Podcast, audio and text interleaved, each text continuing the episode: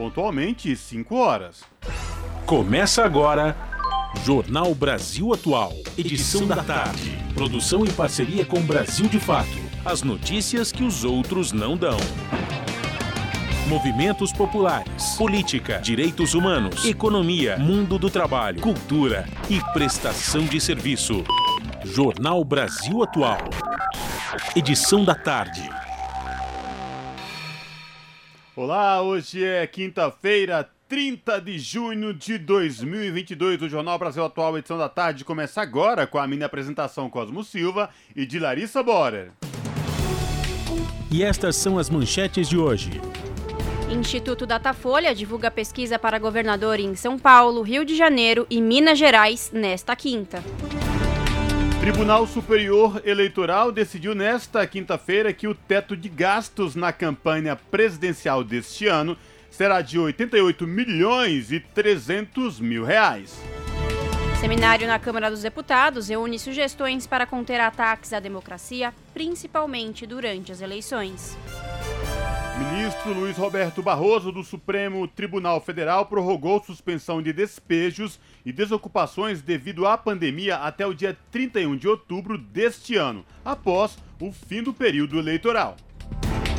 Lei sancionada pelo prefeito Ricardo Nunes prevê, entre vários pontos, a criação do Auxílio Reencontro, uma espécie de bolsa para quem se dispuser a receber pessoas em situação de rua em São Paulo. Rio de Janeiro confirma sexto caso de varíola dos macacos. Ao todo, 31 casos suspeitos da também conhecida monkeypox já foram notificados. Quatro entidades de saúde de bioética protocolaram no Supremo Tribunal Federal pedido de liminar para derrubar manual do Ministério da Saúde, que cria entraves para a realização do aborto legal em situações previstas em lei. São 5 horas e 2 minutos pelo horário de Brasília. Participe do Jornal Brasil Atual, edição da tarde, por meio dos nossos canais. Pelo Facebook, facebook.com Rádio Brasil Atual. Ou pelo Instagram, arroba Rádio Brasil Atual. Você participa também pelo Twitter, arroba RA Brasil Atual. Ou pelo nosso WhatsApp, o número é 11 968 93 7672. Você está ouvindo? Jornal Brasil Atual, edição da tarde. Uma parceria com Brasil de Fato. Na Rádio Brasil Atual. Tempo e temperatura. Quinta-feira, pouco nublado aqui na capital paulista. Os termômetros marcam 21 graus neste momento. Mais um dia sem previsão de chuva. O ventinho já está mais gelado e a madrugada será fria. A temperatura fica na casa dos 12 graus. Na região do ABC Paulista, a tarde desta quinta-feira também é de tempo pouco nublado e ventinho gelado. Neste momento, 19 graus, sem chances de chuva para hoje. Os períodos da noite e madrugada serão de tempo parcialmente nublado e friozinho. A temperatura fica na casa dos 12 graus. Em Mogi das Cruzes, o final da tarde desta quinta-feira está parcialmente nublado, agora 19 graus. Na região de Mogi, também não tem previsão de chuva. A partir de agora, a temperatura começa a cair mais e a madrugada vai ser mais gelada, com temperatura na casa dos 11 graus. E em Sorocaba, interior de São Paulo, a tarde desta quinta-feira também é de sol e ventinho mais gelado. Neste momento, 22 graus. Em Sorocaba, também não tem previsão de chuva. Os períodos da noite e da madrugada serão de tempo parcialmente nublado e temperatura na casa dos 12 graus. Logo mais eu volto para falar como fica o tempo nesta sexta-feira. Na Rádio Brasil Atual. Está na hora de dar o serviço. São 5 horas e 4 minutos pelo horário de Brasília. Vamos saber a situação do trânsito na cidade de São Paulo. A CT, que é a Companhia de Engenharia de Tráfego aqui da capital paulista, informa que são, neste exato momento, 43 quilômetros de lentidão em toda a cidade de São Paulo. As regiões que apresentam maiores índices de lentidão, sul com 14 quilômetros e oeste com 12 quilômetros de lentidão, respectivamente. Lembrando que hoje não podem circular no centro expandido veículos com placas finais 7 e 8 por conta do rodízio municipal. E você que está aqui na região da Avenida Paulista, olhando aqui do estúdio da Rádio Brasil Atual, do oitavo andar aqui do prédio na Avenida Paulista, a gente percebe que o trânsito sentido Consolação está tranquilo, já que vai sentido Paraíso, o trânsito começa a ficar lento. Talvez aí, portanto, a boa solução, uma boa medida seria usar o transporte público, o metrô da cidade de São Paulo. O metrô informa que todas as linhas operam em situação de tranquilidade, sem nenhum problema para os usuários neste momento. E esta mesma situação se repete nos trens da CPTM, que é a Companhia Paulista de Trens Metropolitanos, que atende aí toda a capital e a região metropolitana, incluindo o ABC Paulista. As linhas Rubi, Turquesa, Coral, Safira, Jade, Diamante e Esmeralda operam com situação de tranquilidade. E muita atenção você que pretende, que ouve a Rádio Brasil Atual agora e pretende descer para a Baixada Santista ou Guarujá pela rodovia Anchieta. Ecovias, que é a concessionária que administra o sistema Anchieta Imigrantes, instalou a operação comboio, viu? Isso é feito toda vez que no trecho de serra tem muita neblina e há pouca visibilidade, tá? E, portanto, Operação Comboio em vigor na rodovia Anchieta. Rodovia dos Imigrantes, o trânsito é tranquilo sem nenhum problema. Quem sobe da Baixada Santista rumo ao ABC e à capital, pela rodovia Anchieta o trânsito é tranquilo. Já pela Imigrantes, o trânsito está congestionado e lento do quilômetro 47 ao quilômetro 41. Isso quem sobe pela rodovia dos Imigrantes.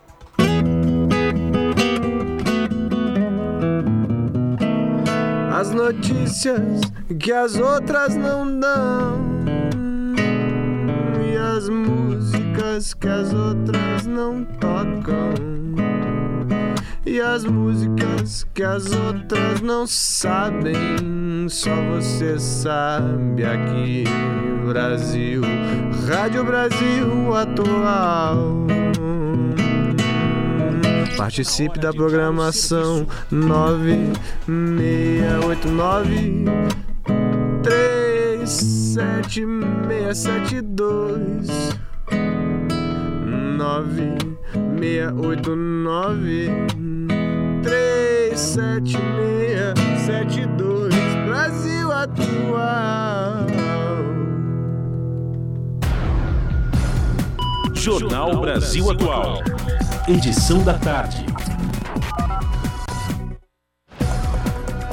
5 horas mais 7 minutos. E o Tribunal Superior Eleitoral decidiu nesta quinta-feira que o teto de gastos na campanha presidencial deste ano será de 88 milhões e 300 mil reais. Caso tenha segundo turno, os candidatos poderão gastar mais 44 milhões e 100 mil reais. Para deputado federal, o limite de gastos ficou em 3 milhões de reais, enquanto para deputado estadual o dado ficou em 1 milhão e 200 mil reais. A decisão unânime da Corte foi no sentido de determinar que seja usado o mesmo teto de gastos de 2018, mas corrigido pela inflação, ou seja, o IPCA, Índice Nacional de Preços ao Consumidor Amplo. O dado acumulado de 2018 ficou em 26,2%. Assim, todos os limites determinados na última eleição nacional terão um acréscimo de quase um quarto. São 5 horas e 8 minutos e o Instituto Datafolha divulga pesquisa para governador em São Paulo, Rio de Janeiro e Minas Gerais no final desta tarde de quinta-feira, viu? Muita atenção, porque o levantamento analisa a corrida eleitoral nos três estados mais populosos do país. De Brasília, as informações com o repórter Paulo Motorim do Brasil de Fato. O Instituto Datafolha divulga no fim da tarde desta quinta-feira, dia 30, pesquisas eleitorais sobre a disputa pelo cargo de governador nos estados de São Paulo, Rio de Janeiro e Minas Gerais. Os levantamentos devem ser publicados a partir das 6 horas da tarde pela imprensa. Os questionários utilizados têm perguntas sobre a eleição presidencial em âmbito estadual, além de medir o impacto do apoio do ex-presidente Lula, do PT, e do atual chefe do executivo, Jair Bolsonaro, do PL, na escolha do candidato a governador em cada um dos estudos. Os resultados também devem demonstrar a popularidade dos governadores Rodrigo Garcia, do PSDB de São Paulo, Romeu Zema, do Novo de Minas Gerais, e Cláudio Castro, do PL do Rio. Os três são candidatos à reeleição. Também foram incluídas perguntas de avaliação dos prefeitos Ricardo Nunes, do MDB de São Paulo, Alexandre Calil, do PSD de Belo Horizonte, e Eduardo Paes, do PSD do Rio. Em abril, uma pesquisa Datafolha mostrou o ex-prefeito e ex-ministro da Educação, Fernando Haddad, do PT, na liderança de intenção de votos em São Paulo, com 29%, seguido pelo ex-governador Márcio França, do PSB, com 20%. O ex-ministro Tarcísio de Freitas, do Republicanos, apareceu em terceiro lugar, com 10%, e o governador Rodrigo Garcia em quarto, com 6%. Em maio, em levantamento da Quest, a sequência foi a mesma, apesar de variações nos percentuais. Já em junho, a pesquisa eleitoral Exame Ideia mostrou Haddad com 27%. Logo depois, veio Tarcísio de Freitas com 17%, superando França com 14%. Como são de institutos diferentes, os levantamentos não podem ser comparados mas os números apontam que é possível avaliar que o candidato do PSB, Márcio França, vem perdendo força. A divulgação do estudo pode sacramentar a desistência de França da corrida eleitoral. A possibilidade já vem sendo ventilada por lideranças de PT e PSB a veículos de imprensa nos últimos dias. Com um resultado que não mostre crescimento, o PSBista deve abrir mão da pretensão de ocupar novamente o Palácio dos Bandeirantes.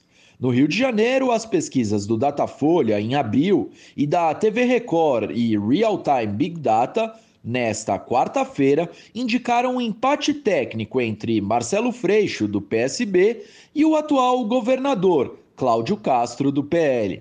Em Minas Gerais, o Datafolha ainda não realizou estudos em 2022. Por lá, o governador Romeu Zema, do Novo, aparecia na liderança da corrida pela reeleição em seu estado, com 41% das intenções de voto, segundo pesquisa Quest, divulgada em maio.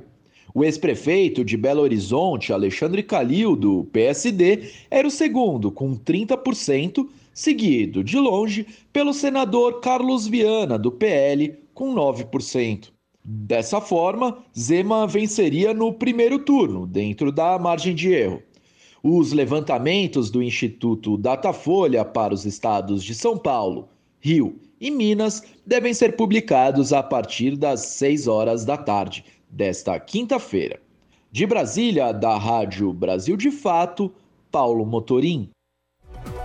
5 horas mais 12 minutos. Durante seminário na Câmara, ex-procuradora-geral da República denuncia o uso político e planejado da desinformação. O repórter José Carlos Oliveira acompanhou. A ex-procuradora-geral da República, Raquel Dodge, fez discurso veemente contra as fake news e o processo de desinformação em curso, sobretudo nos meios digitais. Dodge participou de seminário das comissões de Direitos Humanos e de Ciência e Tecnologia da Câmara para debater os impactos da desinformação e da violência política para a democracia. A desinformação é um grande risco para a democracia. E como a democracia é uma escolha da nossa Constituição, feita lá em 1988, de forma bastante clara, a desinformação é um ato inconstitucional. Atualmente no cargo de subprocuradora-geral do Ministério Público Federal, Raquel Dodge traçou um resumo histórico da democracia que superou o nazismo, o fascismo e o totalitarismo ao longo das guerras do século passado. Ela lembra que, neste período, prevaleceram as nações que reconhecem o pluralismo, a imprensa livre, a proteção dos direitos das minorias e a intermediação política via representantes eleitos pelo povo. Já neste século XXI, Raquel Dodge identifica o embate da desinformação contra a democracia, travado agora em ambientes virtuais. Nesse território virtual, a desinformação tem sido utilizada para corroer as entranhas que sustentam a democracia a nova desinformação é muito diferente do boato, do rumor e da mentira. A grande diferença está no uso estratégico da tecnologia da informação, no desprezo pela democracia e no propósito de conquistar o poder de modo totalitário e supremacista. Tornou-se um negócio. Na avaliação de Raquel Dodge, hoje algoritmos sofisticados definem conteúdo e alvo, operam sob base de dados personalíssimos, conquistam a atenção dos eleitores e interferem na formação de sua vontade para conquistar maioria de votos e poder. A ex-procuradora-geral da República aposta que as barricadas contra a desinformação estão na imprensa livre, na democracia representativa e no sistema eleitoral rígido. Virá das instituições da própria democracia, livres, independentes e coesas, a solução que a defenderá do impacto da desinformação. Diretor executivo do Instituto de Políticas Públicas em Direitos Humanos do Mercosul, o deputado argentino Remo Carlotto defendeu uma agenda comum para a superação da violência política nos países que compõem o bloco regional. Ele defende inclusive a reforma dos códigos de processo penal para aperfeiçoar a investigação sobre perseguição e desaparecimento de pessoas. Para Carlotto, a sanção exemplar evita a repetição de crimes e garante reparação às vítimas e resposta a práticas criminosas de agentes do Estado. Da Rádio Câmara de Brasília, José Carlos Oliveira. São 5 horas e 15 minutos. O seminário reúne sugestões para conter ataques à democracia, principalmente durante as eleições. O repórter José Carlos Oliveira tem mais informações. Cerca de 20 representantes da Justiça Eleitoral, ONU, Mercosul, Ministério Público, Defensoria Pública, Conselho Nacional dos Direitos Humanos, associações de imprensa e outras entidades da sociedade civil denunciaram casos atuais e frequentes de violência política e desinformação que ameaçam a democracia brasileira. Diante dos riscos de agravamento da situação em ano eleitoral, também sugeriram soluções imediatas durante seminário organizado pelas Comissões de Direitos Humanos e de Ciência e Tecnologia da Câmara dos Deputados. Entre vários outros pontos, a lista de sugestões inclui integração dos canais de denúncia, observatório unificado de registro de violência e de acompanhamento dos processos, além do reforço dos programas de proteção a jornalistas e defensores de temas socioambientais e de direitos humanos. O deputado Orlando Silva, do PCdoB de São Paulo, foi um dos organizadores do seminário. A nossa equipe vai coletar o conjunto de sugestões apresentadas por cada um dos painelistas para compor um relatório final de indicações para o enfrentamento da violência política. A presidente da Federação Nacional dos Jornalistas, Maria José Braga, denunciou que a violência contra a categoria explodiu a partir de 2019, com crescimento de 105% no número de casos em 2020 e 431 registros em 2021. Para ilustrar ilustrar o que chamou de deterioração da democracia brasileira, ela lembrou que só no ano passado 147 ataques a jornalistas e a veículos de comunicação partiram do presidente Jair Bolsonaro, equivalentes a 34% dos registros de violência da FENAGE. O presidente da Associação Brasileira de Imprensa, Otávio Costa, vê violência institucionalizada. Quem mais fomenta a violência contra os jornalistas é o presidente da República, o atual presidente da República. E com isso, é lógico que ele acaba incitando a militância dele, né, agir da mesma forma, né? Sindicatos da categoria comemoraram a decisão do Tribunal de Justiça de São Paulo, que em segunda instância manteve a condenação de Bolsonaro por ofensas à jornalista Patrícia Campos Melo da Folha de São Paulo. Por outro lado, denunciaram táticas para manter a sociedade desinformada, silenciar a imprensa e blindar a extrema-direita. O Sindicato dos Jornalistas do Distrito Federal também apontou censura à EBC, empresa pública de comunicação, sobretudo em temas ambientais e ligados a casos emblemáticos como dos assassinatos da vereadora carioca Marielle Franco, do indigenista Bruno Pereira e do jornalista Dom Philips. A FENAGE defende a aprovação do projeto de lei que federaliza as investigações de crimes contra a atividade jornalística. Outras entidades citaram a necessidade de protocolo nacional de segurança e de observatório unificado entre as medidas protetivas. O representante regional para a América do Sul do Alto Comissariado da ONU para Direitos Humanos, Jean Jarabi, concordou. A proteção de jornalistas, defensoras e defensores de direitos humanos, parlamentares eleitos, eleitas, candidatas é parte integral desse esforço, bem como o direito à informação confiável. Além de fake news, o coletivo Intervozes denunciou a violência via internet por meio de hackeamento, invasão de perfis e propagação de discurso de ódio contra negros, indígenas e ambientalistas, entre outros grupos. Entre as sugestões está a aprovação da proposta que cria mecanismos de transparência, prestação de contas e responsabilidade das plataformas digitais. O presidente da Associação LGBTQIA, Gustavo Coutinho, defendeu a inelegibilidade dos que praticam discurso de ódio.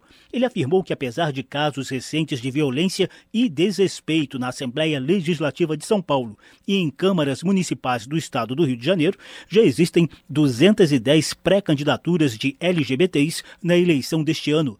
Representante do Instituto Marielle Franco, Brisa Lima, alertou que, mesmo diante do recente aumento da representação feminina no parlamento e em outros espaços de poder, a violência política ainda persegue as mulheres esse avanço ele é um avanço tímido, né? Então é importante a gente observar também quais são os desafios que essas mulheres se deparam quando elas entram nesses espaços institucionais de tomada de decisão. Então a gente está vivenciando todo um processo de intensificação de violação de direitos humanos. Contra a violência política e a desinformação, a secretária-geral da presidência do Tribunal Superior Eleitoral, Christine Peter, aposta no diálogo e no reforço das instituições democráticas. É preciso abrir-se ao diálogo com quem conversa com outros, ou seja, com aqueles que são formadores de opinião, chegarmos a algumas ações coletivas comuns para nos comprometermos com as verdades e com os fatos e não com as mentiras, também chamadas de fake news. O seminário sobre impactos da desinformação e da violência política para a democracia também contou com a participação da ex-procuradora-geral da República, Raquel Dodge,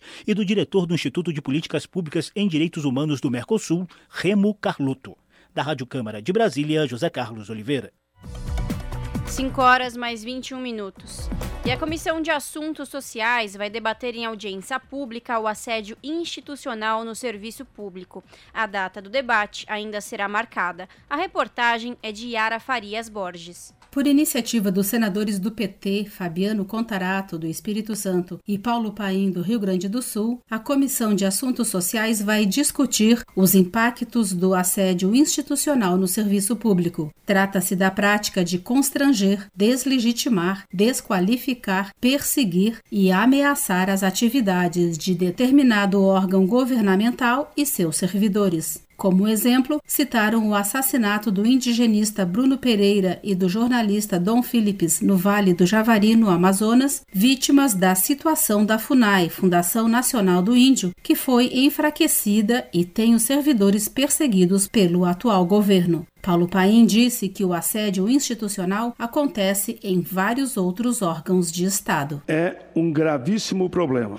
Ameaça física e psicológica, constrangimento, desqualificação, desautorização, perseguição no IBAMA e no CEMBIL. Assistimos todos com perplexidade a uma série de iniciativas que buscavam destruir suas estruturas de fiscalização e regulação, além de preencher cargos sem qualquer respeito ao perfil técnico demandado. Serão convidados para o debate Pedro Pontual, presidente da Associação Nacional dos Especialistas em Políticas Públicas e Gestão Governamental, Thaíse Craveiro, vice-presidente da Associação Nacional dos Auditores de Controle Externo dos Tribunais de Contas do Brasil, José Cardoso Júnior, presidente do Sindicato Nacional dos Servidores do IPEA, Priscila Colodetti, diretora executiva do Indigenistas Associados, e Rudinei Marques, presidente do Fórum Nacional Permanente das Carreiras Típicas de Estado. A data da audiência pública ainda será marcada pela Comissão de Assuntos Sociais.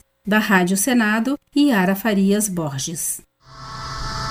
Você está ouvindo? Jornal Brasil Atual, edição da tarde. Uma parceria com Brasil de Fato. São 5 horas e 23 minutos. E o Supremo Tribunal Federal decidiu decretar sigilo no inquérito que apura suposta interferência do presidente Jair Bolsonaro na investigação de corrupção no Ministério da Educação. Agora, a ministra Carmen Lúcia, que é relatora, deve pedir uma manifestação da Procuradoria-Geral da República sobre a ação. O caso foi devolvido da Justiça Federal para o STF após a Polícia Federal e o Ministério Público Federal apontarem indícios de que Bolsonaro pode ter atuado para atrapalhar as investigações e alertado o ex-ministro Milton Ribeiro de que ele poderia ser alvo de busca e apreensão. Por causa do foro privilegiado do presidente Jair Bolsonaro, o Supremo terá que analisar se a investigação deve seguir no tribunal ou será devolvido para a primeira instância. Na última quarta-feira, o ex-ministro da Educação Milton Ribeiro e pastores denunciados foram presos. Um dia depois, eles foram soltos por ordem do Tribunal Regional Federal da Primeira Região. E ainda sem data para instalação, o CPI do MEC será analisada na próxima semana pelo presidente do Senado, Rodrigo Pacheco. Pressão para a criação de colegiado e guerra de CPIs no Senado embalam a arena política do escândalo dos pastores. As informações com Douglas Matos.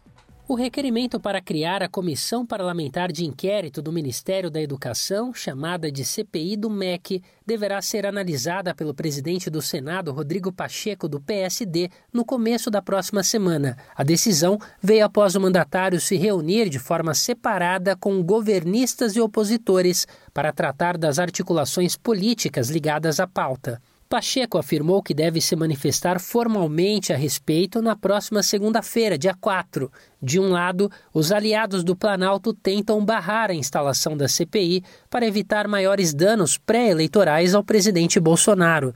Do outro, opositores buscam levantar detalhes do escândalo em torno do MEC e pressionam pelo início da comissão ainda antes do recesso parlamentar, que tem início oficialmente em 18 de julho. Os opositores afirmam que vão evitar o caminho judicial para pressionar Pacheco por uma rápida criação do colegiado, o que ocorreu no ano passado, no caso da CPI da Covid. É o que explica o líder da oposição, Randolfo Rodrigues, da Rede. Nós entendemos e compreendemos que, da parte da presidência do Senado, cabe a análise dos três pré-requisitos constitucionais para instalações de comissões parlamentares de inquérito. Quais sejam fato determinado, número mínimo de assinaturas e tempo certo de funcionamento.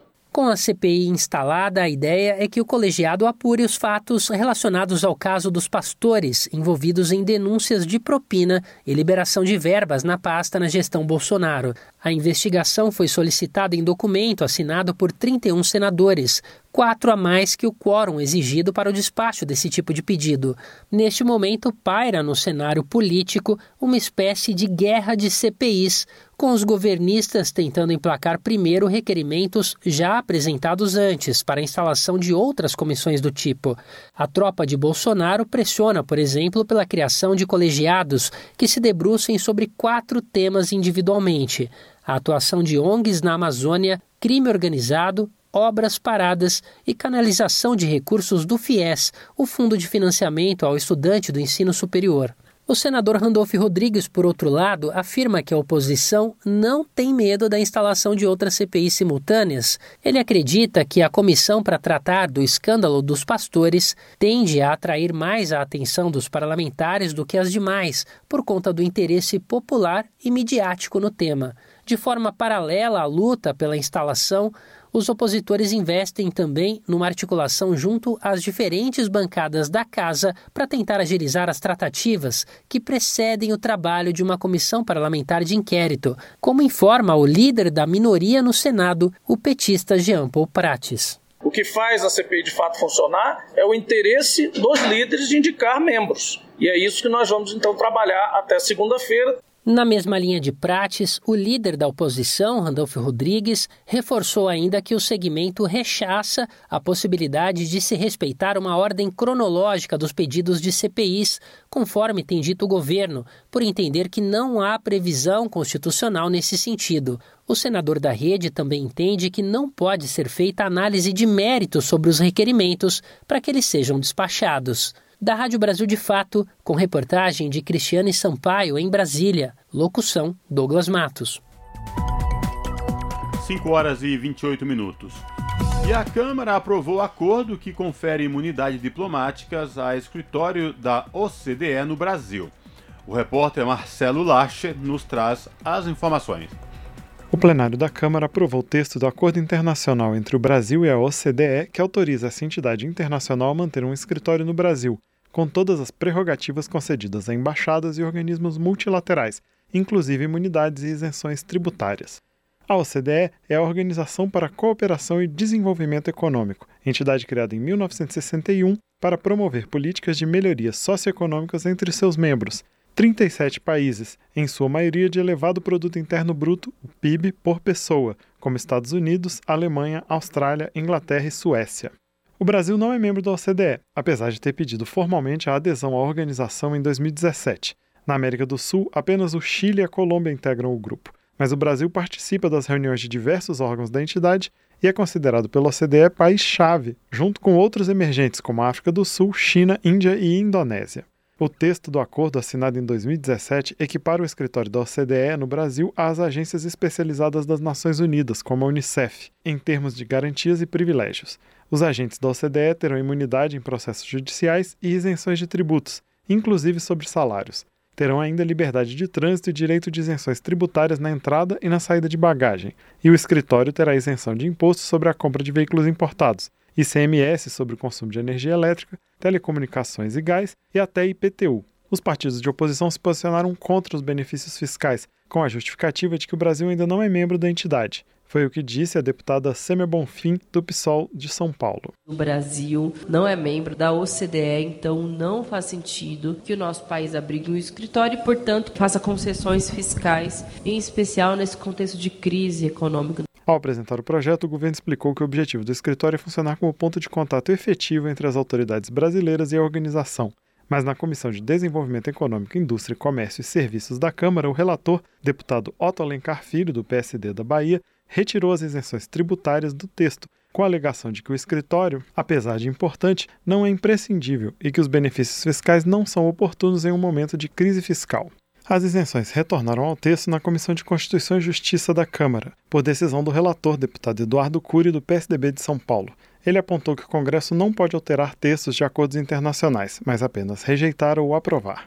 O acordo acabou aprovado de maneira simbólica no plenário. Para o deputado general Peternelli, do União de São Paulo, um escritório da OCDE é um passo importante para a entrada do Brasil na organização. Esse escritório de representação no país, ele é muito importante. Um escritório diplomático da ONU, da OCDE, dos demais, ele tem uma representatividade semelhante a uma embaixada. E ele vai permitir uma maior inserção do Brasil exatamente no cenário mundial. O acordo que confere imunidades diplomáticas ao escritório da OCDE no Brasil seguiu para análise do Senado. Da Rádio Câmara de Brasília, com informações de Antônio Vital, Marcelo Larcher.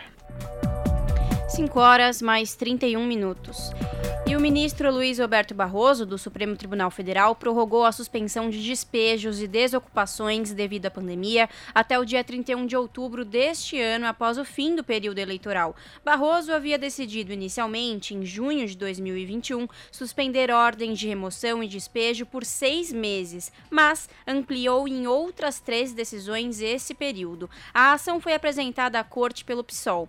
Na nova decisão, o ministro afirma que houve uma tendência de alta em junho nos números de pandemia após um período de queda. Em determinações anteriores, o Luiz Barroso já havia dito que milhares de famílias no país estão ameaçadas de despejo e o agravamento da situação socioeconômica tende a aumentar o número de desabrigados. O estado de São Paulo concentra metade de todas as reclamações de remoções de pessoas por moradia que chegam ao, ao STF. E o nosso contato agora no Jornal da Rádio Brasil Atual é com a Clara Assunção. A Clara, que é repórter do portal da Rede Brasil Atual, redebrasilatual.com.br. Olá, Clara, prazer falar contigo. Seja muito bem-vinda, tudo bem? Tudo bem, Cosmo, prazer é meu. Boa tarde para quem nos acompanha aqui na Rádio Brasil Atual. Clara, fala pra gente quais destaques do portal da Rede Brasil Atual você traz para os nossos ouvintes nesta quinta-feira. Cosmo, hoje a gente traz como destaque a avaliação dos movimentos sociais ligados à população de rua na cidade de São Paulo, que afirmam estar indignados com a proposta da prefeitura de criar o chamado auxílio reencontro, né? Uma ajuda financeira para quem se dispuser e demonstrar condições de acolher uma pessoa em situação de rua aqui na capital paulista. A medida ela faz parte de uma lei que foi sancionada pelo prefeito Ricardo Nunes do MDB é, publicada hoje no Diário Oficial da cidade. Né? Até o momento, o município não divulgou valores ou detalhes para o recebimento do auxílio e, de acordo com os movimentos é, sociais que atuam é, em prol dessa população, essa proposta é totalmente inadequada do ponto de vista do respeito à autonomia e cidadania das pessoas sem teto. E o Fórum da Cidade em Defesa da População em Situação de Rua aqui de São Paulo chegou também a se pronunciar dizendo que esse projeto está longe de enfrentar as múltiplas e complexas causas das que levam as pessoas à situação de rua, né? O que pode, segundo os movimentos, agravar ainda mais a vulnerabilidade desse público a quem a prefeitura quer destinar esse auxílio. E o, o, me chamou a atenção, Cosmo, na apuração, é que esse projeto ele teve uma tramitação relâmpago é, na Câmara dos Vereadores. Em menos de 48 horas que ele foi apresentado pelo prefeito Ricardo Nunes, ele já foi aprovado. E o que, que os vereadores fizeram para garantir essa tramitação tão rápida, né? Ela, essa medida ela foi protocolada, como eu afirmei, pelo, pelo prefeito Ricardo Nunes no Legislativo, sobre a forma do projeto de lei 427 de 2022, ainda na terça, no, na última terça, dia 28. E aí, por conta do recesso parlamentar, que é previsto agora em julho, houve um acordo no Colégio de Líderes da Câmara para aprovar esse projeto com maior rapidez. Então, esse texto do Executivo ele foi incluído no substitutivo de um outro projeto, o PL 528, de autoria do vereador Sansão Pereira, do Republicanos, que tratava, na verdade, da instalação de restaurantes populares. Então, essa medida ela foi incluída e os, os vereadores, ainda ontem, na quarta, aprovaram de forma definitiva esse texto com essas novas inclusões, porque o projeto anterior do vereador Sansão Pereira já havia passado por uma primeira votação. Mas o que os movimentos apontam, Cosma, é que esse projeto, como ele dá conta de várias propostas é, em prol da população em situação de rua, ele deveria ter sido discutido com pelo menos três conselhos, né? O de alimentar e nutricional, de assistência social e o próprio comitê das políticas, das políticas públicas para a população em situação de, de rua. E não houve esse diálogo com os movimentos. Esse projeto passou, além disso, ele vai tratar também da criação de uma é, Vila Reencontro, que seria uma espécie de mini bairros com moradias sociais para acolhimento temporário das pessoas em situação de rua. Tem também nessa proposta a instituição da, do programa Rede Cozinha Cidadã, que distribuiu refeições, né, marmitas para a população em situação de rua. Então, é um projeto muito amplo que não teve uma discussão com a sociedade civil e que o, o ponto mais grave destacado pelos movimentos sociais é essa criação desse auxílio reencontro que a prefeitura propõe pagar para uma pessoa para uma instituição que queira acolher alguém em situação de rua. E o que os movimentos também apontam, Cosmo, como crítica, é que esse dispositivo ele terceiriza a responsabilidade do Estado em oferecer moradia para a população em situação de rua. Clara, é exatamente isso que eu quero, quero discutir contigo, porque, ao que tudo indica, eu tiro em como gestor, como municipalidade, como a minha função como executivo municipal, que é prover políticas públicas para esta população, e jogo, transfiro essa responsabilidade para a sociedade civil. Pelo que eu entendi, o projeto é isso mesmo?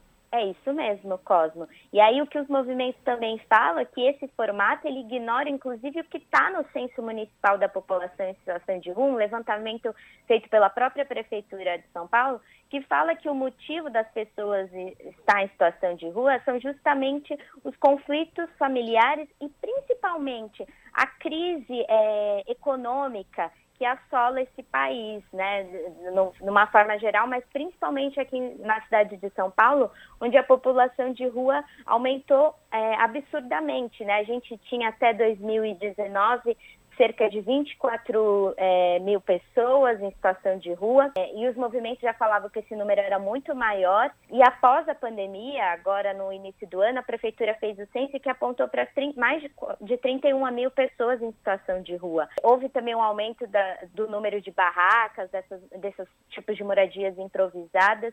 Então, o que, que os movimentos falam é que a prefeitura não escutou a população em situação de rua para definir essa proposta, não ouviu o comitê e ainda ela cria uma situação que, na verdade, aumenta a tutela dessa população, porque ela está terceirizando a responsabilidade em oferecer moradia e acolhimento e dando para para alguém que, tá, que ela nem vai ter conseguido provavelmente fiscalizar como que essa pessoa vai ser cuidada, né? É simplesmente é, paga um benefício que ainda ela nem discutiu como ele vai ser adequado, qual o valor que será pago, não tem nenhum, nenhum tipo de, de definição quanto a isso, Cosmo. E o projeto foi aprovado dessa forma super rápida e já foi também, inclusive, sancionada no Diário Oficial da cidade, Cosmo. Então vamos aguardar os desdobramentos desse projeto polêmico aí da Prefeitura de São Paulo. A gente agradece aqui a participação da Clara Assunção. Espero falar contigo, Clara, em uma próxima oportunidade, viu? Abraço. Abraço, Cosmo. A gente que agradece o espaço. Falamos aqui com a Clara Assunção, no jornal Brasil Atual. Você está ouvindo? Jornal Brasil Atual, edição da tarde. Uma parceria com Brasil de Fato. 5 horas mais 39 minutos. E a votação do projeto que regulamenta a profissão de gari na Comissão de Assuntos Sociais ficou para a próxima semana. Se aprovada, a proposta segue para a Câmara dos Deputados. Reportagem de Ara Farias Borges. De autoria do senador Paulo Paim, do PT Gaúcho, o projeto regulamenta a profissão de agentes de coleta de resíduos, limpeza e conservação das áreas públicas, os chamados garis e margaridas. Segundo o relatório do senador Lucas Barreto, do PSD do Amapá, a jornada de trabalho desses profissionais será de 36 horas semanais e o piso salarial de R$ 1.850, corrigido anualmente. Para exercer a profissão, o trabalhador deverá ter concluído o quarto ano do ensino fundamental ou ter feito treinamento específico. Na avaliação do senador Paim, a proposta foi aprimorada para valorizar esses profissionais. É um projeto, de fato, sensível, que representa um abraço carinhoso eu diria, a essa camada da população tão sofrida que são os chamados garis e as margaridas. São verdadeiros operários e operárias do meio ambiente, evitando a proliferação das pragas e doenças. Trabalham debaixo de sol e chuva, nas madrugadas, nos fins de semana, inclusive, e é uma categoria que é considerada invisível. Esses profissionais merecem todo o nosso respeito e admiração. Ao explicar que a limpeza urbana é essencial à saúde, a senadora e médica Zenaide Maia, do PROS Potiguar, destacou a importância desses profissionais.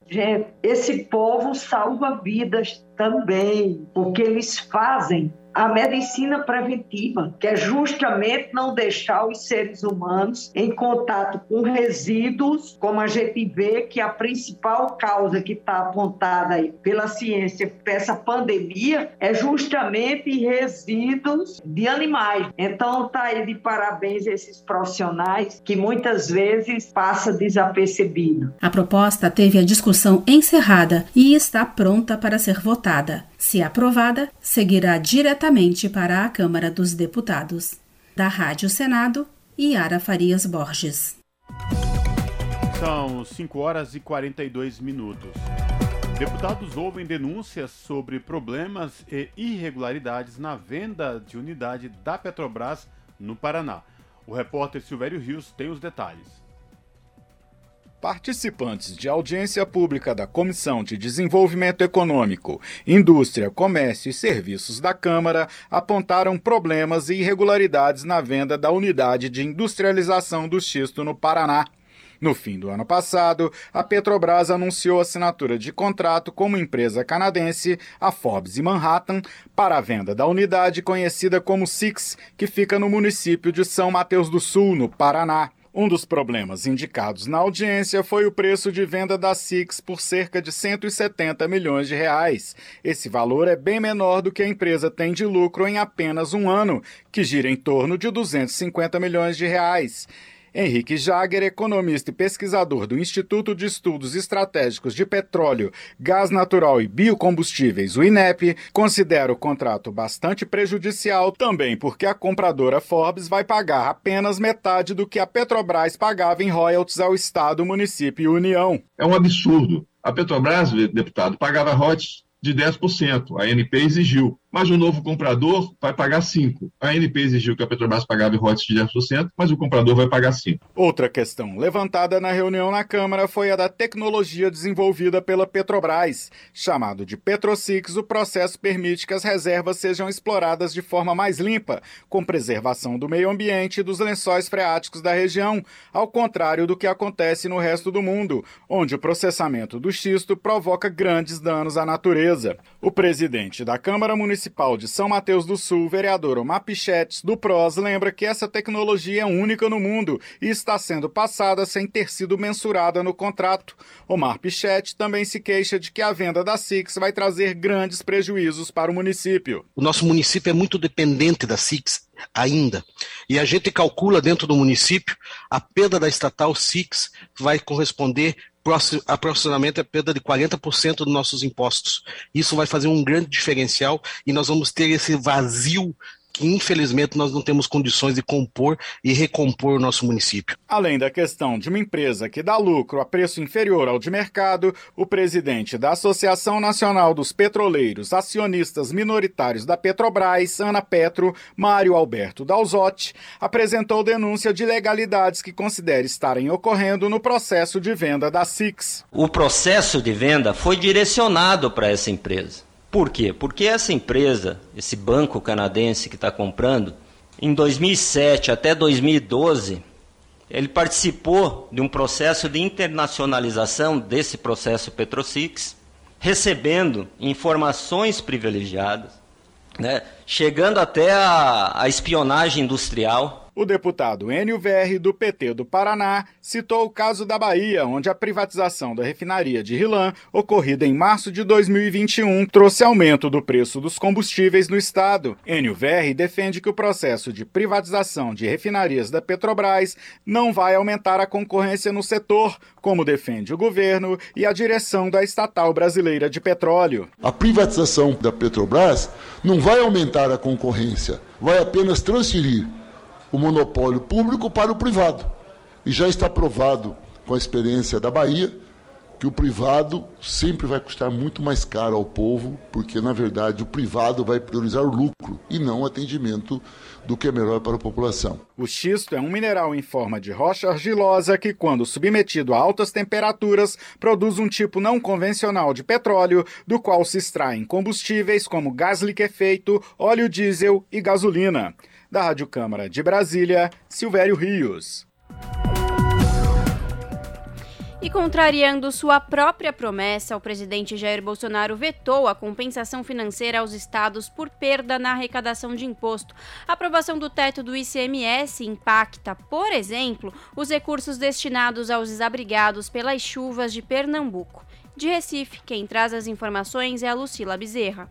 O estado de Pernambuco sofreu com as consequências das fortes chuvas desde o final de maio. E uma mudança no recolhimento dos tributos estaduais pode impactar no auxílio que as prefeituras e o governo do estado vêm oferecendo para os mais de 10 mil desalojados e também para os dependentes dos 127 mortos.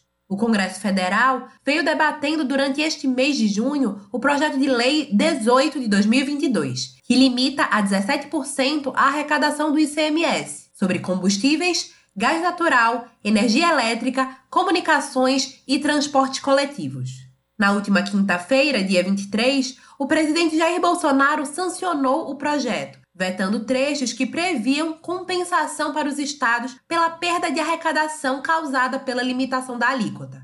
A advogada tributarista Gabriela Castanhede explica que a legislação sobre o imposto estadual também deve impactar diretamente nas finanças municipais. Muitas pessoas não sabem, acham que ICMS é só um tributo estadual, mas esse tributo estadual, é 25% desse tributo estadual é repassado para os municípios. Então você vê, o município de Recife, por exemplo, é um município grande. Então ele tem arrecadação, tem o repasse, recebe o repasse de ICMS, mas ele também tem como forma de arrecadação, como forma de receita, outro tributo, como exemplo o ISS. Né, que, é, que é um imposto sobre serviço. Só que muitos municípios, a única forma que eles têm de conseguir viabilizar projetos, reformas e ações sociais são apenas com os repassos do ICMS. O ICMS corresponde a cerca de 30% da arrecadação dos estados, segundo o Conselho Nacional de Política Fazendária.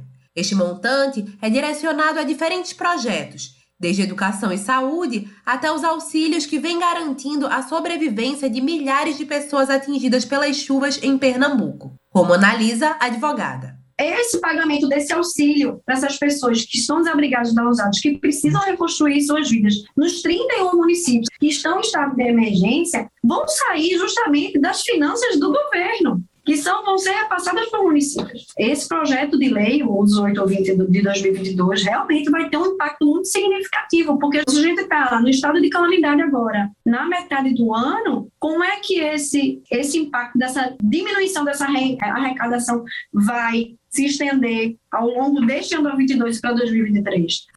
Além disso, esta não vem sendo considerada a melhor saída para garantir a diminuição nos preços do petróleo e, consequentemente, dos combustíveis. Como explica Tiago Gomes, secretário jurídico do Sindicato dos Petroleiros de Pernambuco e da Paraíba, o Sindipetro PEPB. A gente sabe que, na realidade, o problema não é o imposto. Né? Por exemplo, você chega no restaurante e a comida está cara, é por conta do garçom que cobra 10%, não. Moral da história, fica mais caro, então os 10% do garçom logo vai incidir sobre uma base de cálculo mais elevada. Né? Então, assim, é, e quando você tenta é, culpar a questão dos impostos, você tira a atenção para que, de fato, deve e merece ter atenção, que é a formulação de preço dos combustíveis. Os vetos agora seguem para avaliação em sessão conjunta do Congresso Nacional e ainda podem ser derrubados caso haja maioria absoluta.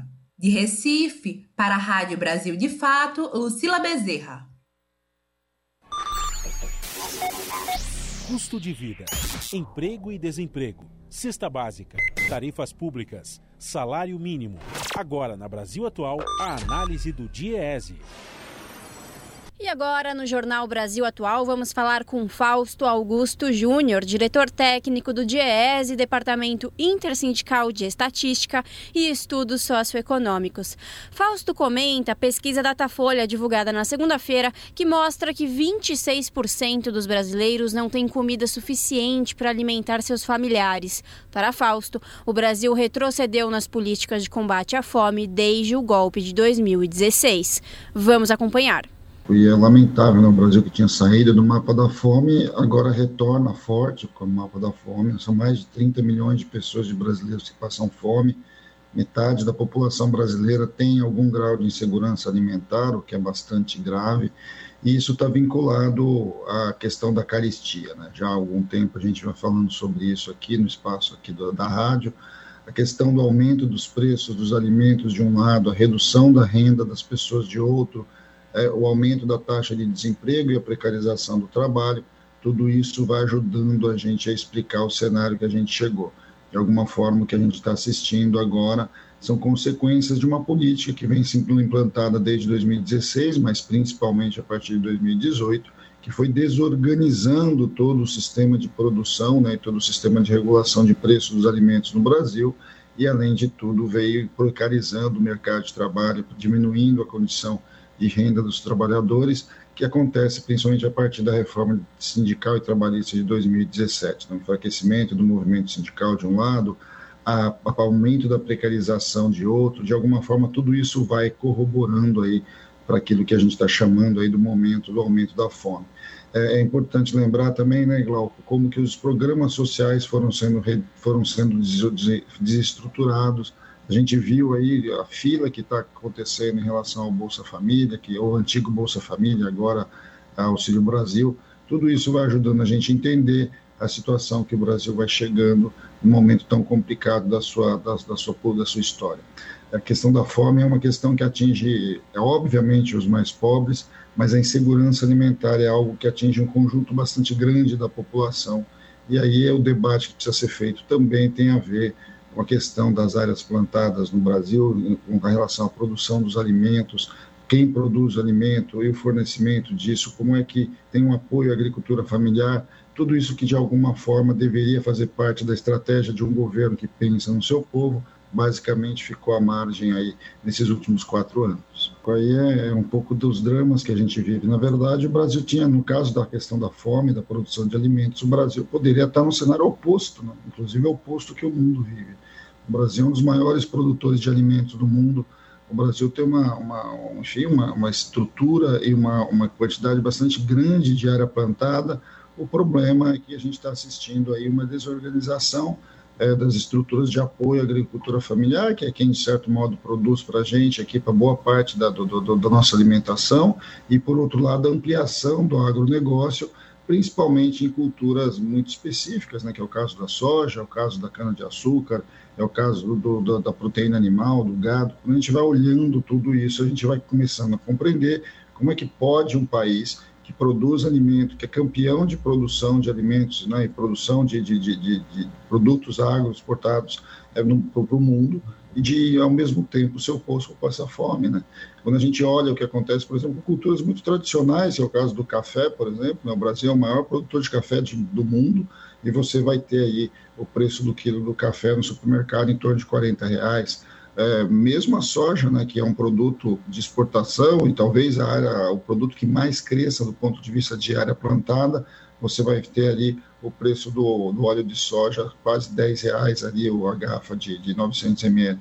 Quando a gente vai olhando tudo isso, a gente vai vendo como que essa lógica de commodities, nessa né, lógica de transformar tudo em produtos para exportação, foi simplesmente retirando o alimento da mesa do brasileiro é, ao mesmo tempo, o que vai acontecendo? Né? Esses produtos para exportação, o agronegócio vai invadindo as terras da própria da agricultura familiar, da produção de alimentos, e aí começa a faltar feijão, começa a faltar arroz, começa a faltar é, produtos básicos ali da, da, da, mesa, da feira do brasileiro, e aí a gente vai assistindo essa elevação dos preços. É bom lembrar que programas como o Programa de Aquisição de Alimentos, o Programa de Alimentação Escolar, todos vêm sendo desmontados pelo governo Bolsonaro. Todo que passa em relação aos nossos estoques reguladores foram, foram todos zerados, o papel da Conab foi simplesmente desmontada, e aí a gente vai ver como que, e não é à toa então, que o preço da cesta básica vem crescendo mês a mês, e vem crescendo inclusive acima da inflação, uma inflação que já está superando a casa dos 12% ao ano.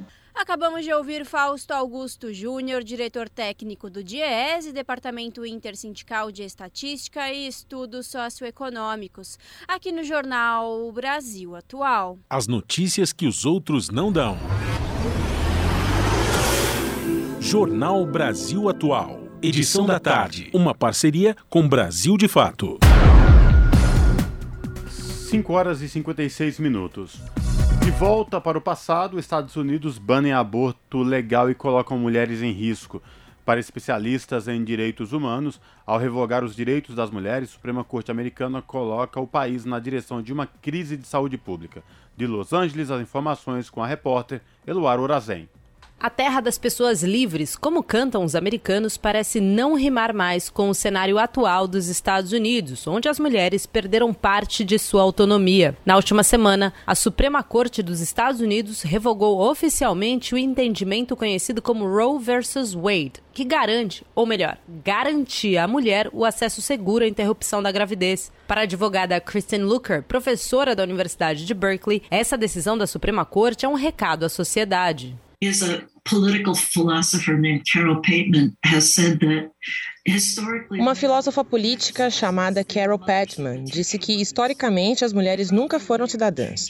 Eram mães de mães em potencial. E Roe versus Wade mudou isso. E o que estamos vendo agora são as pessoas que não gostam que as mulheres sejam cidadãs.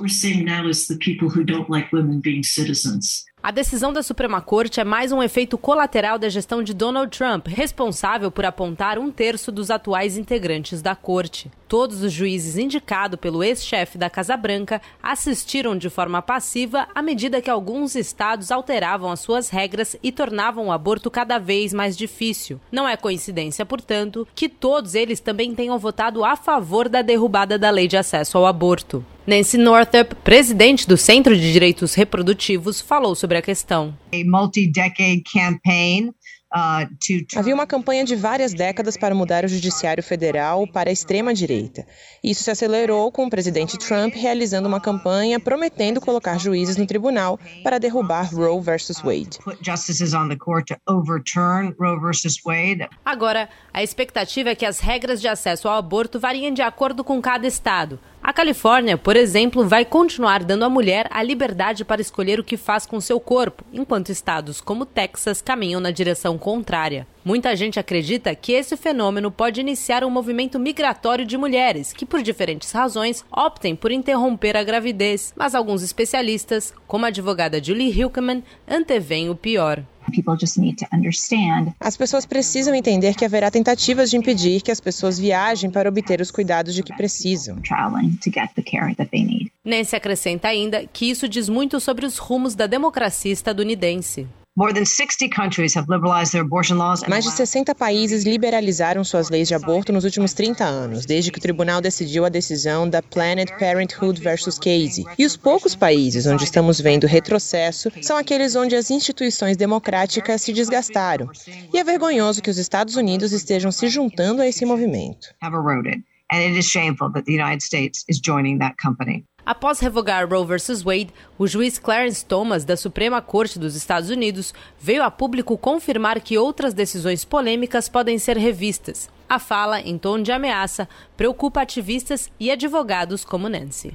This decision is a front to the rule of law essa decisão é uma afronta ao Estado de Direito. Seu impacto vai repercutir além do aborto, não importa o que a maioria tentou dizer sobre isso, colocando em risco agora as proteções constitucionais para o uso da contracepção, relações sexuais íntimas e o direito de casar, além de outras decisões intensamente pessoais que as pessoas esperam poder tomar por si mesmas, sob nossa Constituição e em uma sociedade livre. Apesar desse tropeço histórico, há uma ala legal que acredita que o progresso não pode ser interrompido e que, num futuro não muito distante, o acesso ao aborto seja novamente permitido. Essa é a aposta do professor de direito da Stanford, David Walbert. Este é um grande passo para trás, o que quer que eles digam com certeza, mas não vai durar indefinitivamente. O progresso virá e voltaremos às mulheres tendo controle sobre suas vidas. Isso vai acontecer, seja em 10 anos, 2 anos ou 50 anos. Nos Estados Unidos, vai acontecer.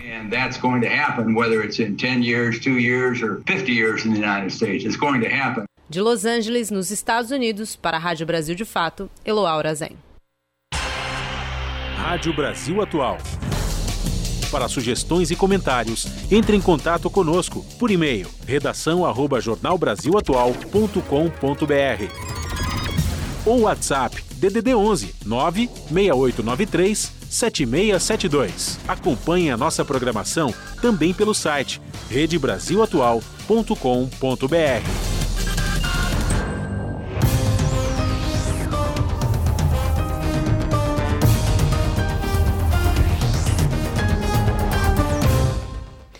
agora nosso contato é com ela, Ana Flávia Quitério, apresentadora do seu jornal, que começa logo mais às 19 horas na TVT, canal digital 44.1.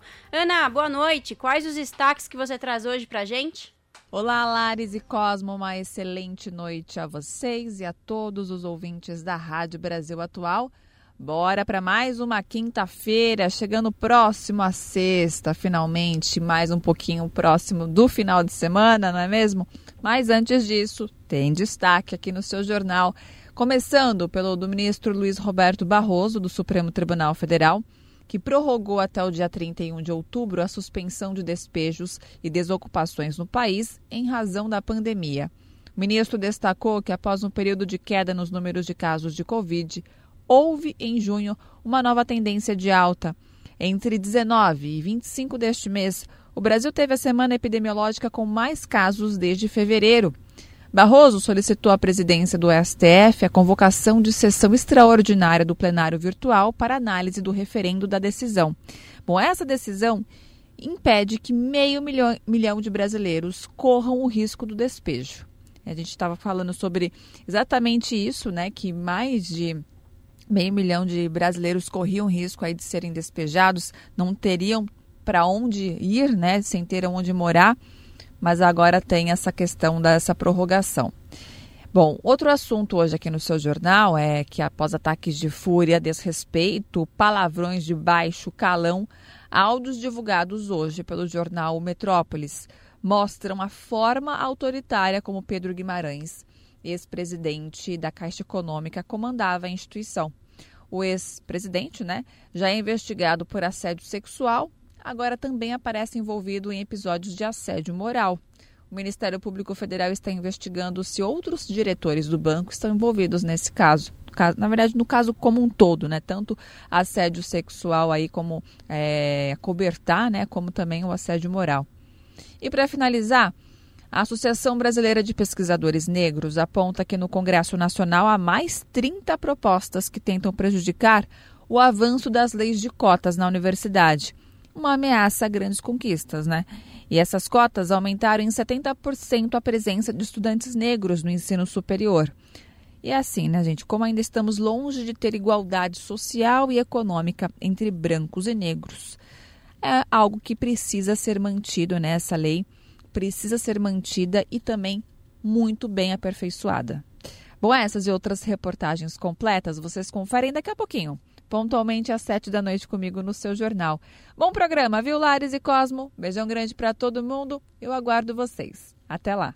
Jornal Brasil Atual, edição da tarde. Uma parceria com Brasil de Fato. 6 horas e 4 minutos.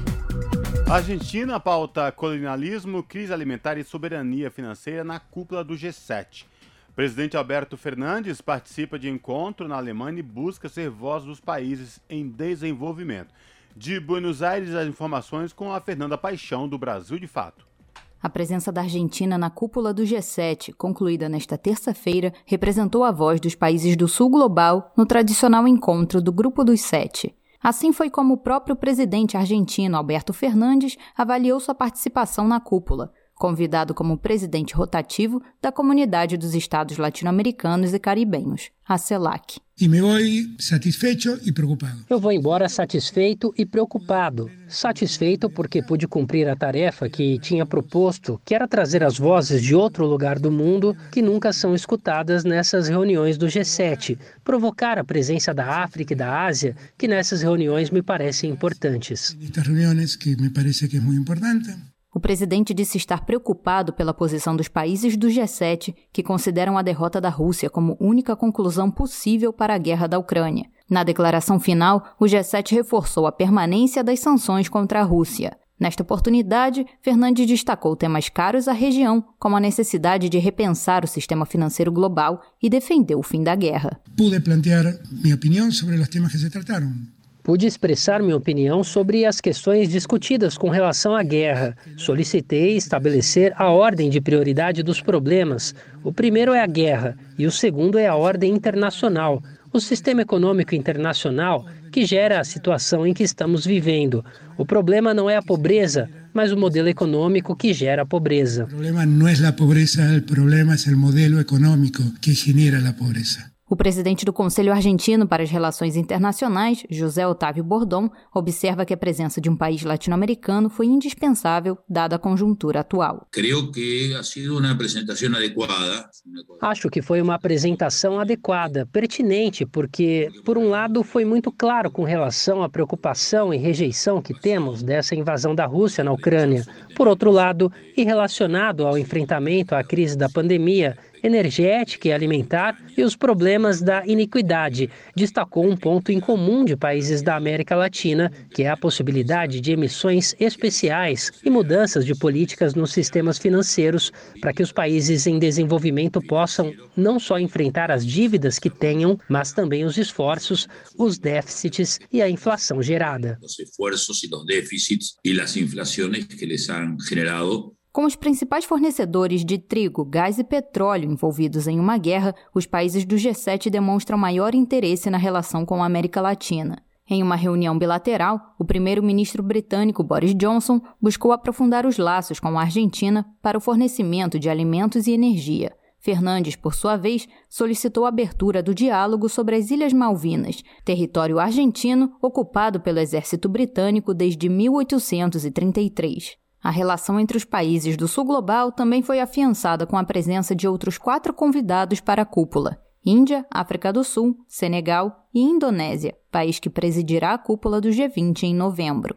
De Buenos Aires, na Argentina, para a Rádio Brasil de Fato, Fernanda Paixão.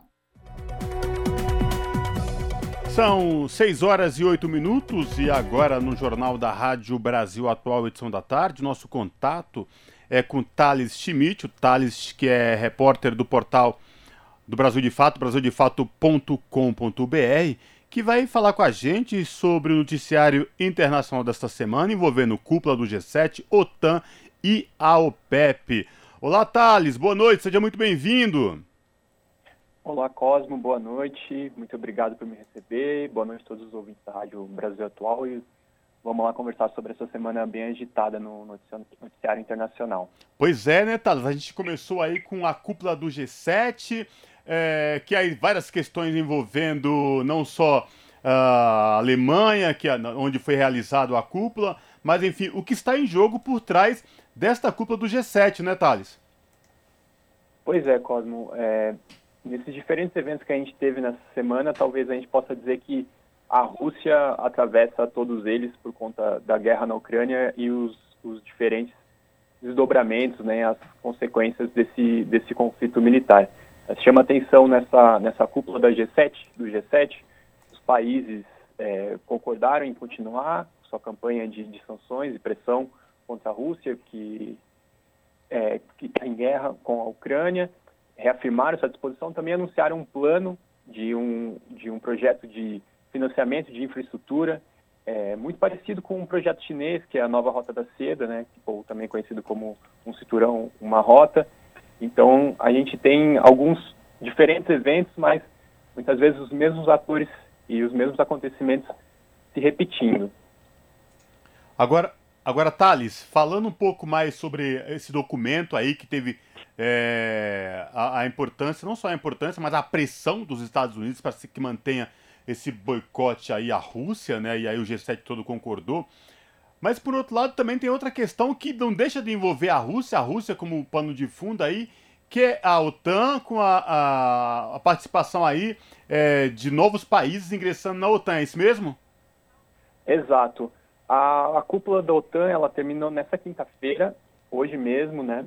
E ela decidiu, teve uma sinalização pela entrada da Suécia e da Finlândia, né? Que são países que têm uma, uma tradição longa de neutralidade é, militar, mas que após a, após a guerra na Ucrânia muita coisa mudou na Europa, na política internacional e eles se aproximaram mais da OTAN, se aproximaram mais dos Estados Unidos. A Turquia tinha uma resistência contra, contra a entrada desses países no, no, no bloco militar, mas houve a assinatura é, de um memorando de entendimento em Madrid, na Espanha, onde foi realizada essa, essa cúpula da OTAN, e sinalizou que há, há uma conversa. É, é, esse processo de adesão ele é longo, está longe de estar tá, tá a entrada desses, da Suécia e da Finlândia na, na aliança militar, mas mais uma vez, é, como eu estava dizendo, né, a Rússia mais uma vez muito presente nessas discussões. Né? O, a, a OTAN decidiu renovar o seu documento de doutrina e lá eles colocam, eles descrevem a, a Rússia como uma principal ameaça é, do bloco, né? Então a gente vê, né, a conformação de, de, de alianças e uma rivalidade se fortalecendo, né? Conversando com especialistas em relações internacionais, a semana no Brasil de fato para falar sobre esses eventos, muitos deles discutindo, né, essa questão de uma possível volta da Guerra Fria, né, que mundo que a gente assiste, um mundo com um bloco liderado pelos Estados Unidos e outro hum, hum, ao Ocidente pela China em aliança com a Rússia. Então, isso são todas questões que estão sendo é, discutidas no momento e que atravessam é, essas cúpulas, esse evento, esses eventos que é, quem quiser se interessar mais, a gente tem textos, reportagens sobre isso no site do Brasil de Fato. Agora, Thales, vamos falar um pouco da OPEP, né? A reunião que finalizou aí com os países exportadores do petróleo qual o cenário que a gente pode projetar daqui para frente, se teve alguma novidade nessa reunião aí dos o cartel dos maiores exportadores de petróleo, lembrando que o petróleo não para de subir no mercado internacional, né, Thales? Exato. É, de novo, é impossível te responder sem falar da Rússia de novo, né? Aliás, a, a Rússia, ela estava fazendo ligação com todos os três assuntos de hoje, né? Exato, exato. É, depois da, da guerra na Ucrânia, os Estados Unidos e os países da Europa, eles decidiram aplicar duras sanções contra, contra Moscou por conta do, do conflito. E, e acontece que a, que a Rússia é um dos maiores produtores de petróleo do mundo, né? E a gente está no momento em que as economias começam a se reabrir, vamos dizer assim, né, por conta da, do fim de restrições por conta da, da pandemia. E há uma demanda muito grande por petróleo hoje no mundo, né? e, e, falta quem forneça esse petróleo, porque muita da produção foi cortada lá no começo da pandemia, ainda em 2020. A mesma OPEP decidiu por um corte brusco, é, corte brusco na produção de petróleo, para não desvalorizar muito seu produto, né? Só que agora é, essa capacidade é, não é tão simples assim você voltar a produzir centenas de milhares de barris de petróleo por dia, né? E a OPEP vem lentamente retomando essa produção, né? É, sob pressão dos Estados Unidos, né? E, a França também tem feito pressão para que haja mais petróleo disponível no mercado, porque hoje com o barril de petróleo acima dos 100 dólares o barril, isso custa caro para a economia. Tem muita gente que, que diz que isso pode frear a, a retomada econômica. Né? Então, a, a, OPEP hoje também, é, em sua cúpula, ela decidiu pela continuidade dessa, dessa retomada, mas ainda muito incerto, porque falta essa capacidade. Tanto é que os Estados Unidos têm se reaproximado da Venezuela, veja só, um país que, que passou por muitas rusgas no governo é, Trump, houve muita, muita atrito com eles e a, os, o, próprio Joe Biden, presidente dos Estados Unidos, vai visitar a Arábia Saudita, que é um dos principais é, produtores de petróleo no mundo, porque hoje é, há uma sede pelo combustível e o preço e a falta de disponibilidade são muito grandes, né? E, e mais uma vez a, a Rússia aí, né? Não dá para deixar de falar sobre esse acontecimento da política internacional e como está a situação toda. Perfeito. Lembrando aos nossos ouvintes aqui no Jornal da Rádio Brasil Atual, edição da tarde, mais informações aí sobre a cúpula do G7, OTAN e OPEP. Nosso ouvinte pode conferir no Brasil de Fato, brasildefato.com.br. Thales, obrigado por falar com os nossos ouvintes aqui no Jornal da Rádio Brasil Atual, edição da tarde. Prazer falar contigo. Espero falar contigo em uma próxima oportunidade, viu? Abraço. Um abraço, Cosmo. Muito obrigado pelo seu tempo e pelo espaço. Até mais. Falamos aqui com o Thales Schmidt, no jornal Brasil Atual. Esse é o Jornal Brasil Atual, edição da tarde. Uma parceria com Brasil de Fato. 6 horas mais 15 minutos. Conhecimentos científicos são destaques no penúltimo dia da Conferência dos Oceanos. Um dos maiores nomes da biologia marinha, Sylvia Earle, está em Lisboa e faz reflexão sobre impactos das ações humanas para a natureza. Da ONU News em Lisboa, lê da letra. Como aumentar conhecimentos científicos, desenvolver capacidade de pesquisas e transferir tecnologia marinha. Este é o tema do diálogo de alto nível marcado para amanhã desta quinta-feira na Altice Arena, em Lisboa.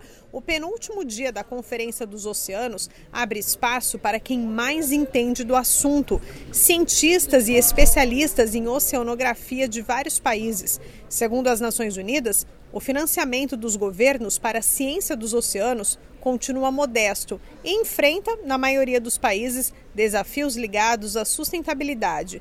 Pesquisas sobre o papel dos oceanos para energia, carbono e ciclos da água, além dos impactos para a mudança climática e biodiversidade marinha, são críticas para entender oportunidades e opções para a mitigação dos oceanos. O controle sustentável dos recursos marinhos depende de dados, de informações e da partilha de conhecimentos.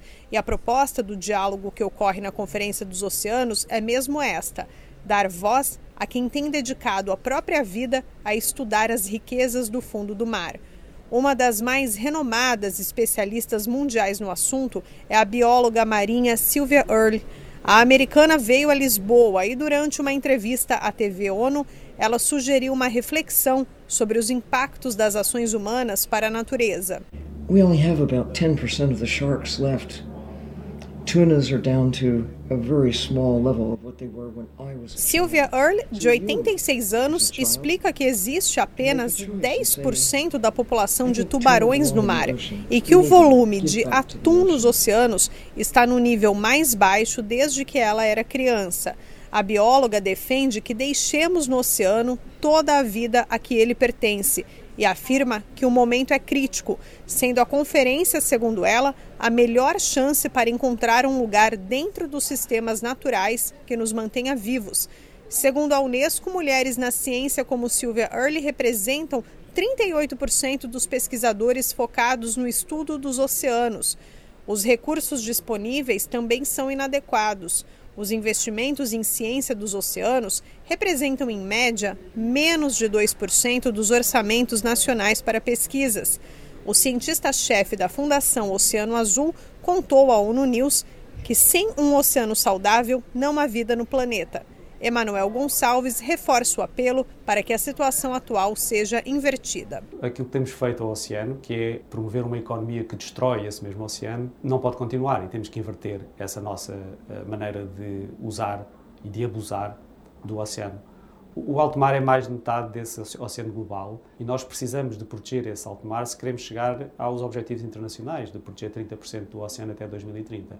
Segundo o cientista Emanuel Gonçalves, ao absorver mais de um quarto de todo o CO2 que é colocado pela atividade humana na atmosfera, o planeta já não seria mais habitável para os humanos se o oceano já não existisse. A Conferência dos Oceanos da ONU terminará na sexta-feira com a assinatura de uma declaração com medidas concretas em prol dos oceanos. Para Emanuel Gonçalves, a enorme mobilização que tem sido feita pela sociedade civil por soluções tem sido essencial para o sucesso do encontro. Da ONU News, em Lisboa, lê da letra. São 6 horas e 19 minutos. Relatório elaborado pela Controladoria Geral da União aponta que a gestão do Ministério do Meio Ambiente colocou em risco a continuidade do Fundo Amazônia e, por conseguinte, uma série de políticas ambientais criada há cerca de 14 anos para financiar ações e redução de emissões provenientes da degradação florestal e do desmatamento, o Fundo Amazônia é considerado uma iniciativa pioneira na área. Entretanto, o funcionamento está paralisado desde abril de 2019, quando o governo de Jair Bolsonaro extinguiu de forma unilateral, sem planejamento e fundamentação técnica, colegiados que formavam a base dessa iniciativa. De acordo com a CGU, até o último mês de dezembro, o fundo tinha cerca de 3 bilhões de reais parados para a destinação de novos projetos. O montante considera rendimentos gerados ao longo dos últimos anos. Além disso, o relatório aponta ainda que o fundo possui um crédito de valores a serem arrecadados que podem chegar na ordem dos 20 bilhões de dólares. E a Comissão de Meio Ambiente recebeu e aprovou o relatório do Grupo Fórum da Geração Ecológica. Durante um ano, especialistas debateram e sugeriram propostas em áreas como bioeconomia, cidades sustentáveis e uso e proteção da terra. Reportagem de Rodrigo Rezende a Comissão de Meio Ambiente aprovou o relatório do Fórum da Geração Ecológica, grupo criado no colegiado para debater e sugerir projetos nas áreas de bioeconomia, cidades sustentáveis, economia circular, indústria e uso e preservação da terra. No total, são 26 sugestões de projetos de lei, como destaca o presidente da CMA, senador Jacques Wagner, do PT da Bahia. O Fórum da Geração Ecológica composto por 42 representantes da sociedade civil de diversos segmentos, tentando alcançar, nunca se alcança todo, mas tentando alcançar o caleidoscópio todo dos interessados num tema tão candente quanto à questão das mudanças climáticas, do aquecimento global, do meio ambiente, que hoje é pauta, eu diria, central, não no Brasil, mas no mundo inteiro. O senador Paulo Rocha, do PT do Pará, destacou o processo de elaboração do relatório. Isso aqui chama-se democracia participativa, onde traz não só as opiniões da sociedade, da pluralidade da sociedade, para poder instrumentalizar o Estado brasileiro de um arcabouço legal que vá ao encontro destes interesses da sociedade. O grupo promoveu 51 reuniões nos últimos 12 meses, com um total de 100 horas de discussões técnicas. De acordo com Jacques Wagner, cada projeto sugerido será encaminhado para debates nas comissões da Câmara e do Senado para o aprimoramento. O relatório pode ser acessado na página da Comissão de Meio Ambiente no site senado.leg.br. Da Rádio Senado, Rodrigo Rezende. São 6 horas e 23 minutos. Pesquisadores defendem alternativas natural para enfrentar a crise dos fertilizantes. A repórter Emanuele Brasil acompanhou a discussão. Com a diminuição de exportações de fertilizantes pela Rússia e Ucrânia, o preço dessa commodity tem se mantido em patamares elevados. Para fazer frente a isso, pesquisadores defenderam soluções regionais para manejo da fertilidade do solo em debate promovido pela Comissão de Integração Nacional, Desenvolvimento Regional e Amazônia. Uma dessas alternativas é o uso de remineralizadores para suprir de forma natural parte dos nutrientes necessários à produção agrícola, diminuindo assim os custos com a importação de adubo sintético. Produto da mineração, os remineralizadores são minerais primários que aumentam a fertilidade, a retenção de água e a atividade biológica do solo. Seu uso melhora a resposta da terra aos fertilizantes e ao manejo agrícola em países de clima tropical. Hoje, 5 milhões de hectares adotam essa tecnologia no país, o que representa 7% da área de grãos, segundo o levantamento da Embrapa. O pesquisador Sebastião da Silva Neto, que chefia Embrapa Cerrados, falou da importância desses produtos. Se a gente for pensar na quantidade de fertilizante que importamos, isso já impacta muito positivamente os nossos custos de produção, o impacto ambiental, tendo em vista que são produtos naturais que não têm impacto negativo. O representante da Abrefem, que reúne a cadeia produtiva de remineralizadores, Frederico Bernardes, informou que hoje a demanda por remineralizadores é maior do que a capacidade de produção. Ele deixou claro que a ideia não é substituir os fertilizantes químicos por produtos alternativos, mas fazer uma transição por opções mais competitivas. Os produtores rurais não usam mais convencional, não existe isso. É uma transição e nessa transição existe uma associação de produtos convencionais com produtos alternativos. É um processo. Com o perfil de importador de commodities de fertilizantes, a adoção de remineralizadores poderia aliviar a dependência do Brasil pelos fertilizantes estrangeiros, enfatizou o pesquisador da Embrapa, Éder Martins. Hoje, o país importa 96% do potássio usado como adubo e 85% do nitrogênio e do ferro. Existem previsões de que nós vamos ter problemas com essas fontes ainda no século XXI em relação à disponibilidade no mundo. O pessoal já faz uma previsão para 2060 uma crise ligada ao potássio e 2080 uma crise ligada ao fósforo. O deputado Camilo Capiberibe, do PSB do Amapá, que solicitou a discussão, também defendeu a autossuficiência. Nós poderíamos ter, inclusive, na área de fertilizantes, um caminho muito mais sólido, mas o Brasil, nos últimos anos, abriu mão dessa autonomia e dessa independência para a sua produção agrícola. Durante a audiência, o presidente do Grupo Associado de Agricultura Sustentável, Rogério Vian, falou da importância de incluir o debate sobre remineralizadores nos cursos de agronomia. Da Rádio Câmara de Brasília, Emanuele Brasil. 6 horas mais 26 minutos. E a Comissão de Meio Ambiente terá audiência pública para debater o mercado de carbono. O senador aponta essa como uma das iniciativas que pode unir economia e preservação. A reportagem é de Rodrigo Rezende. A Comissão de Meio Ambiente do Senado terá uma audiência pública para debater o mercado de carbono. A prática é vista por especialistas como uma das formas econômicas para frear os efeitos das mudanças climáticas. O senador Paulo Rocha, do PT do Pará, destaca que o mercado de carbono pode, de alguma forma, atenuar as muitas iniciativas dos homens que são prejudiciais ao meio ambiente. Que são as ações antrópicas, a causa principal das mudanças do clima. Temos visto uma série de tragédias em decorrência deste fator.